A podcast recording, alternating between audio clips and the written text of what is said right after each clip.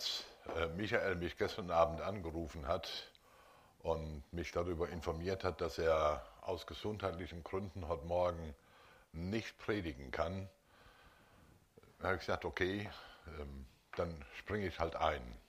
Welchen Text hast du dir denn vorgenommen? Und er hatte sich äh, vorgenommen, über das Gleichnis vom Sämann aus Markus 4 zu predigen. Und ich habe die Herausforderung angenommen und habe mich auf seine Themenauswahl, auf seine Textauswahl äh, eingelassen. Ich gehe mal davon aus, Michael, dass du von zu Hause aus zuschaust. Also hallo Michael. Ähm, und ähm, wir hoffen, dass es dir möglichst bald, möglichst wieder deutlich besser geht.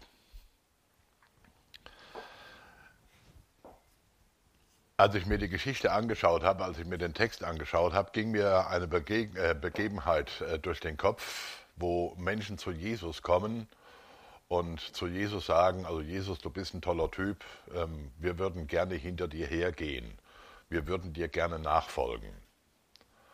Und Jesus dann auf seine unnachahmliche Art und Weise ähm, äh, kurz und knackig sagt, stopp Jungs und Mädels, Habt ihr eine ungefähre Vorstellung, worauf ihr euch einlasst? Mir nachzufolgen kann ja durchaus eine Herausforderung sein. Und Jesus benutzt dann das Bild, die Metapher von den Füchsen, die Gruben haben und von den Vögeln, die Nester haben, äh, adressiert damit das Thema Geborgenheit und Sicherheit und äh, endet dann mit dem Satz, und der Menschensohn hat nichts, wo er sein Haupt hinlegt. Also habt ihr tatsächlich immer noch Lust, mit äh, mir nachzufolgen? Und damit macht er ein Stück weit deutlich, äh, Nachfolge kann durchaus sehr herausfordernd sein. Und wenn wir uns auf diese Geschichte, auf dieses Gleichnis vom, vom Sämann in Markus 4 einlassen, dann wird vielleicht etwas von dieser Herausforderung tatsächlich auch deutlich. Die Geschichte fängt an mit Hört zu. Siehe, es ging ein Sämann aus zu säen, und es begab sich, indem er säte, fiel etliches auf den Weg, da kamen die Vögel und fraßen's auf anderes fiel auf felsigen Boden, wo es nicht viel Erde hatte und ging bald auf, weil es keine tiefe Erde hatte. Da nun die Sonne aufging, verwelkte es, und weil es keine Wurzel hatte, verdorrte es. Und anderes fiel unter die Dornen, und die Dornen wuchsen empor und erstickten's, und es brachte keine Frucht. Und all das Übrige fiel auf das gute Land, ging auf und wuchs und brachte Frucht, und einiges trug dreißigfach, und einiges sechzigfach und einiges hundertfach. Und er sprach, wer Ohren hat zu hören, der höre. Und als er allein war, fragten ihn, die um ihn waren, samt den Zwölfen nach den Gleichnissen. Und er sprach zu ihnen, Euch ist das Geheimnis des Reiches Gottes gegeben, denen draußen aber widerfährt es alles in Gleichnissen auf dass sie mit sehenden Augen sehen und doch nicht erkennen und mit hörenden Ohren hören und doch nicht verstehen, damit sie sich nicht etwa bekehren und ihnen vergeben werde. Als ich an dieser Stelle angekommen bin, habe ich ein wenig gestutzt. Hab diese zwei, drei Verse nochmal gelesen und nochmal gelesen und nochmal gelesen und habe mich mit der Frage beschäftigt, wie passt das in diese Geschichte rein? Wie passt vor allen Dingen dieser letzte Vers, dieser Vers 12 in diese Geschichte, auf dass sie mit sehenden Augen sehen und doch nicht erkennen und mit hörenden Ohren hören und doch nicht verstehen, damit sie sich nicht etwa bekehren und ihnen vergeben werde? Und das aus dem Munde Jesu, aus dem Munde des Mannes, der an anderer Stelle gesagt hat, kommt her zu mir alle, die ihr mühselig und beladen seid, ich will euch erquicken, nehmet auf euch mein Joch, kommt und lernet von mir, so werdet ihr Ruhe finden für eure Seele.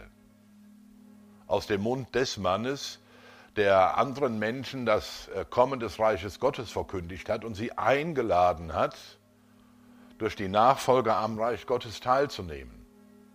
aus dem Mund des Mannes, der Menschen aufgefordert hat, umzukehren und ihr Leben unter die Herrschaft Gottes zu stellen.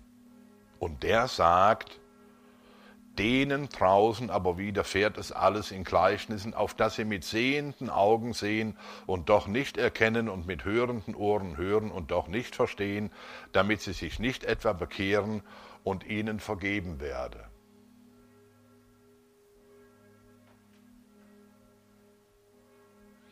Ich habe dann ein wenig ähm, mich in der Bibel umgeschaut, um zu versuchen herauszufinden, welche Bedeutung hat diese Stelle, welche Bedeutung haben diese Aussagen innerhalb dieses Gleichnisses vom Sämann. Und dann bin ich ähm, in Johannes 12 gelandet und in Johannes 12 heißt es, und obwohl er, Jesus, solche Zeichen vor ihren Augen getan hatte, glaubten sie doch nicht an ihn. Auf das erfüllt würde der Spruch des Propheten Jesaja, den er sagte: Herr, wer glaubt unserem Predigen und wem ist der Arm des Herrn offenbart? Darum konnten sie nicht glauben, denn Jesaja sagte wiederum: Er hat ihre Augen verblendet und ihr Herz verstockt, dass sie mit den Augen nicht sehen, noch mit dem Herzen verstehen und sich bekehren und ich ihnen helfe. Und wenn ihr in Apostelgeschichte 28 schaut, äh, als Paulus in Rom ist und äh, sich mit Juden trifft, endet diese Begegnung damit, dass Paulus sagt, denn das Herz dieses Volkes ist verfettet, und mit ihren Ohren hören sie schwer, und ihre Augen haben sie geschlossen, auf dass sie nicht sehen mit den Augen und hören mit den Ohren und verstehen mit dem Herzen, sich bekehren und ich sie heile. So sei es euch kundgetan, dass den Heiden dies Heil Gottes gesandt ist, und sie werden hören. Und diese beiden Textstellen legen nahe, dass es sich hier um ein ganz spezielles Thema zwischen Gott und dem Volk Israel handelt. Inwieweit das tatsächlich für uns heute noch Bedeutung hat und relevant ist, darüber müssten wir uns ein anderes Mal unterhalten. Es würde zu weit führen, ähm, im Kontext äh, dieses Gleichnisses sich auf diese Stelle auch noch einzulassen, aber sie steht sperrig zwischen dem Gleichnis und der Deutung des Gleichnisses ab Vers 13. Und er sprach zu ihnen, versteht ihr dies Gleichnis nicht, wie wollt ihr dann die anderen alle verstehen? Der Sämann ist das Wort. Diese aber sind es, die an dem Wege sind, wo das Wort gesät wird, und sie es gehört haben, als, kommt alsbald der Satan und nimmt das Wort weg, das, das in sie gesät war. Und diese sind es, die auf felsigem Boden gesät sind. Wenn sie das Wort gehört haben, nehmen sie es sogleich mit Freuden auf, aber sie haben keine Wurzel in sich, sondern sind wetterwendig. Wenn sich Bedrängnis und Verfolgung um des Wortes willen erhebt, so kommen sie alsbald zu Fall. Und andere sind es, die unter die Dornen gesät sind, die haben das Wort gehört. Und die Sorgen der Welt und der trügerische Reichtum und die Begierden nach allem anderen dringen ein und ersticken das Wort und es bleibt ohne Frucht. Und jene sind es, die auf das gute Land gesät sind, die hören das Wort und nehmen es an und bringen Frucht, einige dreißigfach und einige sechzigfach und einige hundertfach.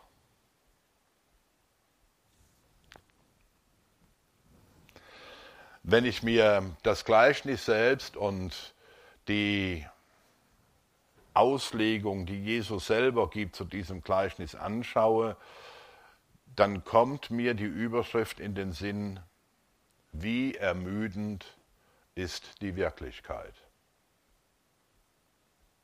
Wie herausfordernd und wie anstrengend ist die Wirklichkeit. Hört zu, so eröffnet Jesus seine Rede. Hört zu. Ich finde das spannend, äh, diese, diese Aufforderung, hört zu, kommt, soweit ich sehe, an keiner anderen Stelle im Neuen Testament vor, dass Jesus mit dieser Aufforderung, in der Luther-Übersetzung endet das mit dem Ausrufungszeichen, dass Jesus seine Rede mit einer solchen Aufforderung beginnt. Und dann habe ich mir die Kapitel vorher angeschaut, die Kapitel 1 bis 3 im Markus-Evangelium und habe sie unter die Überschrift gestellt, was bisher geschah. Ich wollte dieses Hört zu verstehen. Also was bisher geschah und was ich so Jesus alles anhören durfte. Und was Jesus alles schon erleben musste und durfte in den wahrscheinlich wenigen Monaten, in denen er jetzt in Israel unterwegs war, um das Reich Gottes zu verkündigen, um Menschen einzuladen, ihre Herrschaft, ähm, ihr Leben unter die Herrschaft Gottes zu stellen. Und ich habe so ein paar Satzfetzen mal gesammelt. Wie redet der so? Er lästert Gott. Mit den Zöllnern und Sündern ist er. Sieh doch, warum tun deine Jünger am Sabbat, was nicht erlaubt ist? Und Jesus sah sie ringsum an mit Zorn, betrübt über ihr erstarrtes Herz. Und die Pharisäer gingen hinaus und hielten alsbald Rat über ihn mit den Anhängern des Herodes, dass sie ihn umbrächten. Und als es die Seinen hörten, machten sie sich auf und wollten ihn ergreifen, denn sie sprachen, er ist von Sinnen. Und er hat den Belzebub und durch den obersten der Dämonen treibt er die Dämonen aus.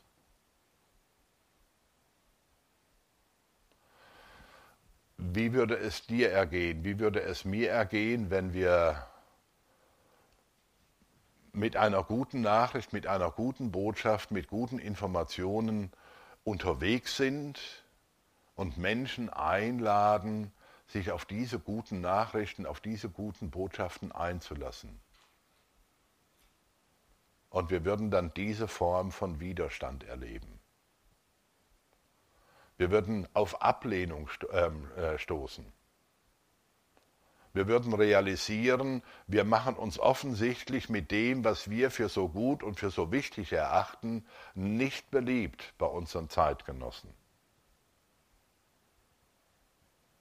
hört doch.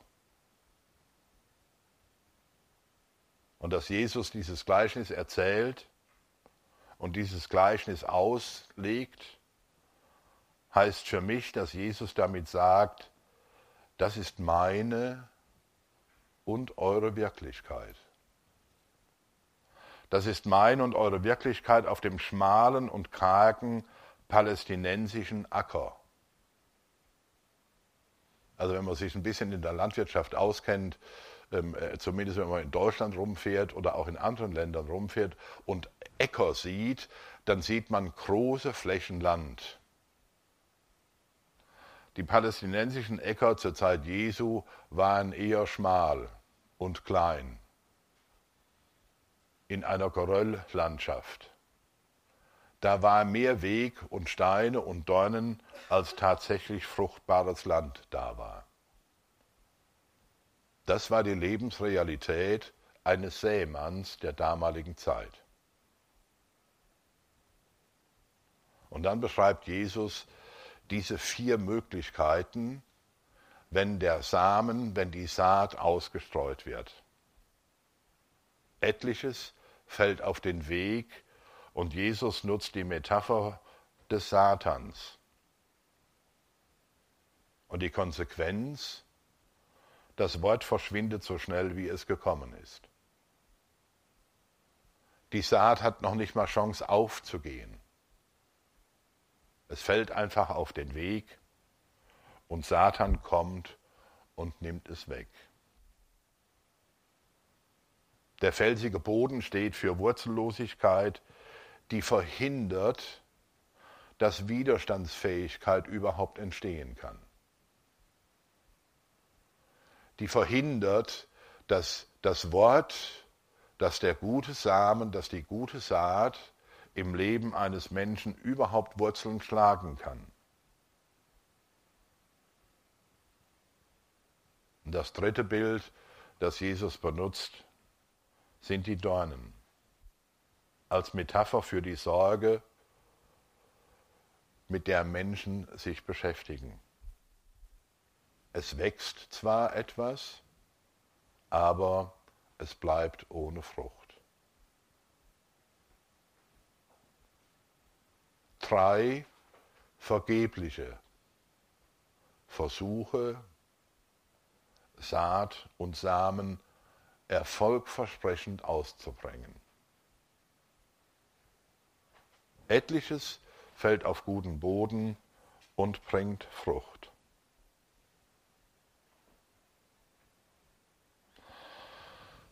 Ich musste unwillkürlich an meine letzte Predigt vom letzten Sonntag denken, wo ich über 2. Korinther äh, Brief gepredigt habe, über das Thema der Versöhnung. Gott versöhnte die Welt mit sich selbst. Und dann sagt Paulus, und darum bitten wir an Christi statt, lass dich versöhnen mit Gott. Und dann schaue ich mir all die Bemühungen an, die wir mit diesem Netzwerk für Frieden und Versöhnung in den letzten Jahren unternommen haben, um das Wort von Frieden und Versöhnung in dieser Welt sichtbar und hörbar zu machen. Und dann wenn ich mir die Ergebnisse anschaue, zumindest die bisherigen Ergebnisse, dann kann ich dieses Gleichnis gut nachvollziehen. Dass vom persönlichen Erleben her das Verhältnis von Frucht auf der einen Seite, also das, was auf guten Boden gefallen ist, was aufgegangen ist, was gewachsen ist, was Frucht getragen hat, zu dem, was auf den Weg gefallen ist, unter die Dornen und auf felsigen Grund, dass wenn ich mich mit dem Weg und mit den Dornen und mit dem felsigen Grund beschäftige, ich verstehe, dass das müde macht und dass das Gefährdungspotenzial hoch ist, eben nicht mehr zu sehen und zu entdecken, dass etliches auf guten Boden gefallen ist.